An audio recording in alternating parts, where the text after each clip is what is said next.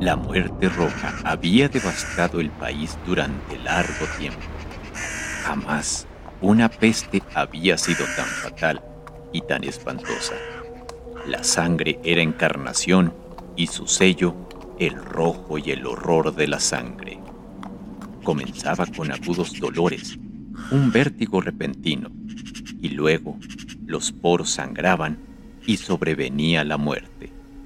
Las manchas escarlata en el cuerpo y la cara de la víctima eran el bando de la peste, que la aislaba de toda ayuda y de toda simpatía, y la invasión, progreso y fin de la enfermedad se cumplían en media hora. Pero el príncipe próspero era feliz, intrépido y sagaz. Cuando sus dominios quedaron semidespoblados, llamó a su lado a mil caballeros y damas de su corte y se retiró con ellos al seguro encierro de una de sus abadías fortificadas. Era de amplia y magnífica construcción y había sido creada por el excéntrico, aunque majestuoso gusto del príncipe. Una sólida y altísima muralla la circundaba. Las puertas de la muralla eran de hierro. Una vez adentro, los cortesanos trajeron fraguas y pesados martillos y soldaron los cerrojos habían resuelto no dejar ninguna vía de ingreso o de salida a los súbditos impulsos de la desesperación o del frenesí. La abadía estaba ampliamente aprovisionada. Con precauciones semejantes, los cortesanos podían desafiar el contagio, que el mundo exterior se las arreglara por su cuenta. Entretanto, era una locura afligirse. El príncipe, había reunido todo lo necesario para los placeres. Había bufones, improvisadores, bailarines y músicos. Había hermosura y vino. Todo eso y la seguridad estaban del lado de adentro. Afuera estaba la muerte roja. Al cumplirse el quinto o sexto mes de su reclusión, y cuando la peste hacía los más terribles estragos, el príncipe próspero ofreció a sus mil amigos un baile de máscaras de la más insólita magnificencia. Aquella mascarada era un cuadro voluptuoso, pero permitan que antes les describa los salones donde se celebraba. Eran siete.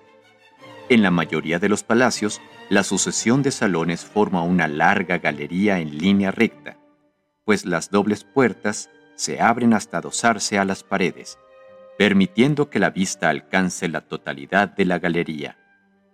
Pero aquí se trataba de algo muy distinto, como cabía esperar del amor del príncipe por lo extraño. Las estancias se hallaban dispuestas con tal irregularidad que la visión no podía abarcar más de una a la vez. Cada 20 o 30 metros había un brusco recodo y en cada uno nacía un nuevo efecto. A derecha e izquierda en mitad de la pared, una alta y estrecha ventana gótica daba a un corredor cerrado que seguía el contorno de la serie de salones. Las ventanas tenían vitrales cuya coloración variaba con el tono dominante de la decoración del aposento. Si la cámara de la extremidad oriental tenía tapicerías azules, vívidamente azules eran sus ventanas. La segunda estancia ostentaba tapicerías y ornamentos purpúreos, y aquí los vitrales eran púrpura. La tercera era enteramente verde, y lo mismo los cristales. La cuarta había sido decorada e iluminada con tono naranja, la quinta con blanco, la sexta con violeta. El séptimo aposento aparecía completamente cubierto de colgaduras de terciopelo negro que abarcaban el techo y las paredes, cayendo en pliegues sobre una alfombra del mismo material y tonalidad. Pero en esta cámara, el color de las ventanas no correspondía a la decoración. Los cristales eran escarlata, tenían un color de sangre. A pesar de la profusión de ornamentos de oro que aparecían aquí y allá o colgaban de los techos, en aquellas siete estancias no había lámparas ni candelabros. Las cámaras no estaban iluminadas con bujías, pero en los corredores paralelos a la galería y opuestos a cada ventana, se alzaban pesados trípodes que sostenían un ígneo brasero cuyos rayos se proyectaban a través de los cristales e iluminaban brillantemente cada estancia. Producían en esa forma multitud de resplandores tan vivos como fantásticos. Pero en la cámara del poniente, la cámara negra, el fuego que a través de los cristales de color de sangre se derramaba sobre las sombrías colgaduras, producía un efecto terriblemente siniestro y daba una coloración tan extraña a los rostros de quienes penetraban en ella, que pocos eran lo bastante audaces para poner allí los pies. En este aposento, contra la pared del poniente, se apoyaba un gigantesco reloj de ébano. Su péndulo se balanceaba con el resonar sordo, pesado, monótono. Y cuando el minutero había completado su circuito y la hora iba a sonar, de las entrañas de bronce del mecanismo nacía un tañido claro y resonante, lleno de música. Mas su tono y su énfasis eran tales que, a cada hora, los músicos de la orquesta se veían obligados a interrumpir momentáneamente su ejecución para escuchar el sonido, y las parejas danzantes cesaban por fuerza sus evoluciones.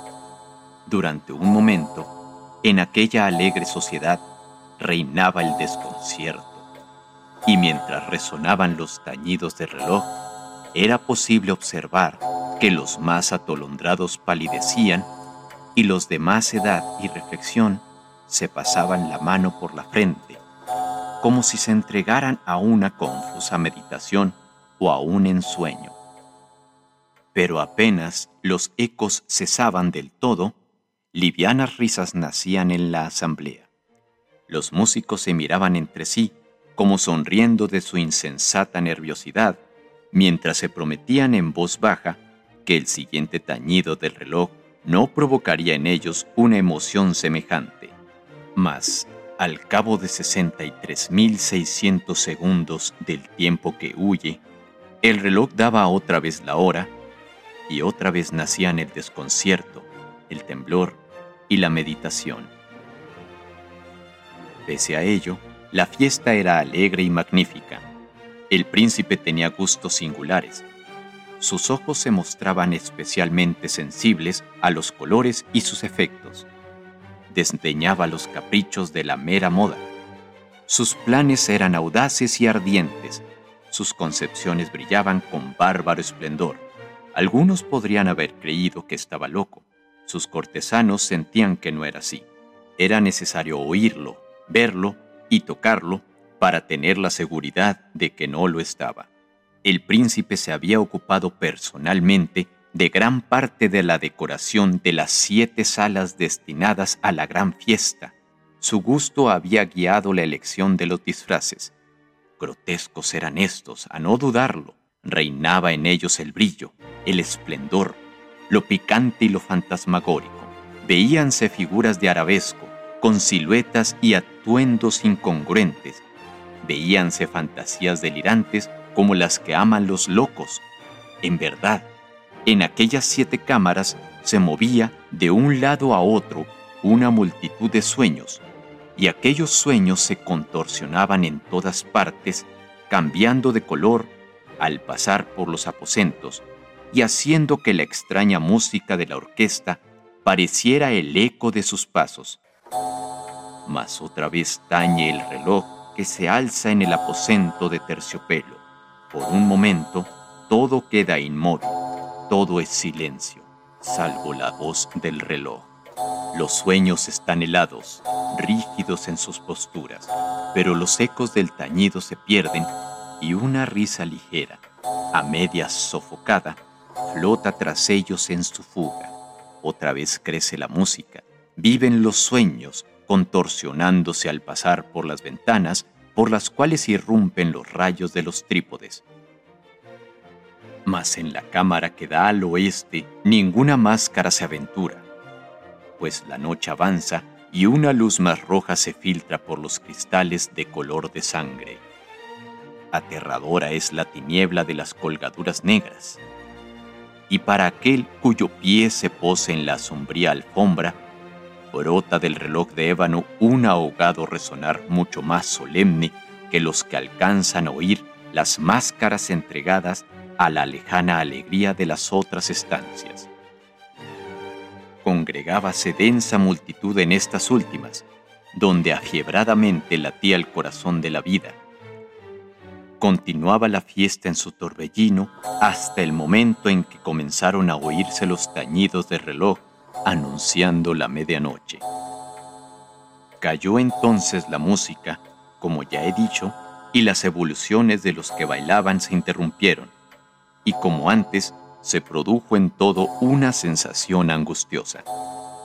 Mas esta vez el reloj debía tañer doce campanadas, y quizá por eso ocurrió que los pensamientos invadieron en mayor número las meditaciones de aquellos que reflexionaban entre la multitud entregada a la fiesta.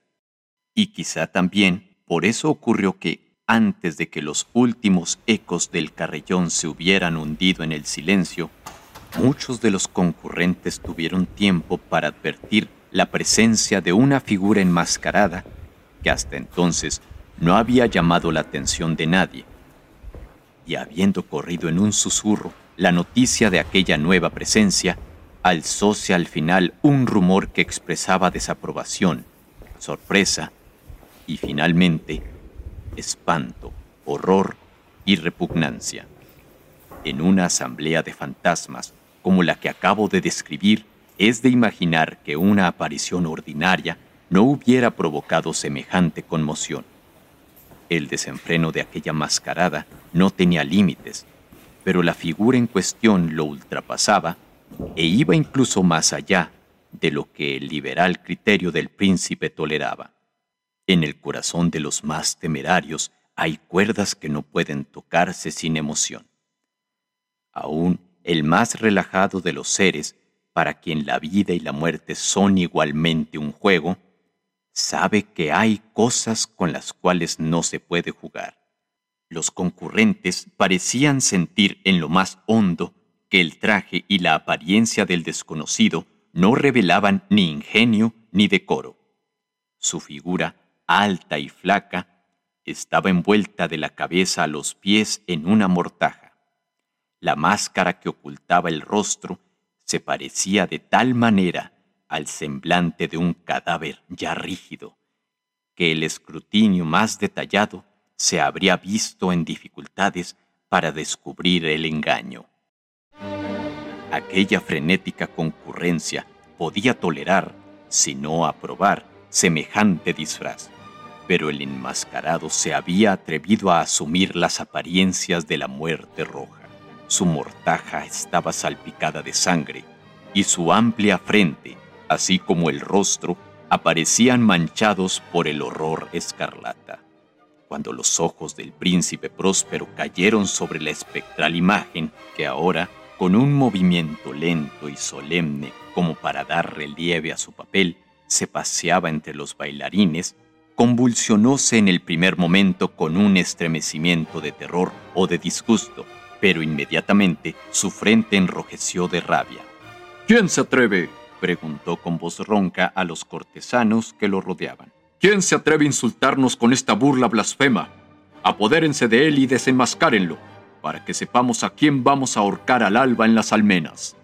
Al pronunciar estas palabras, el príncipe próspero se hallaba en el aposento del este, en el aposento azul. Sus acentos resonaron alta y claramente en las siete estancias y la música acababa de cesar a una señal de su mano. Con un grupo de pálidos cortesanos a su lado, hallábase el príncipe en el aposento azul. Apenas hubo hablado, los presentes hicieron un movimiento en dirección al intruso, quien en ese instante se hallaba a su alcance y se acercaba al príncipe con paso sereno y cuidadoso mas la indecible aprensión que la insana apariencia del enmascarado había producido en los cortesanos impidió que nadie alzara la mano para detenerlo.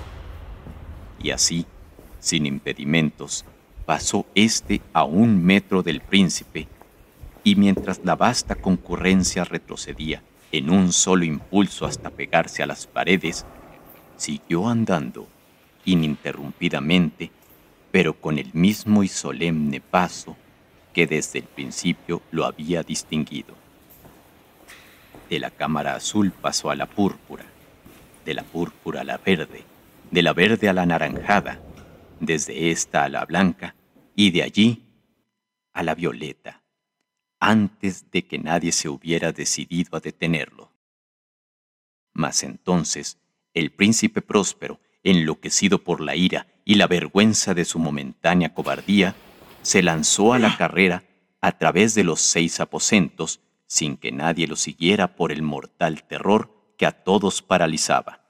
Puñal en mano, acercóse impetuosamente hasta llegar a tres o cuatro pasos de la figura que seguía alejándose, cuando ésta, al alcanzar el extremo del aposento de terciopelo, se volvió de golpe y enfrentó a su perseguidor. Oyóse un agudo grito, mientras el puñal caía resplandeciente sobre la negra alfombra y el príncipe próspero se desplomaba muerto.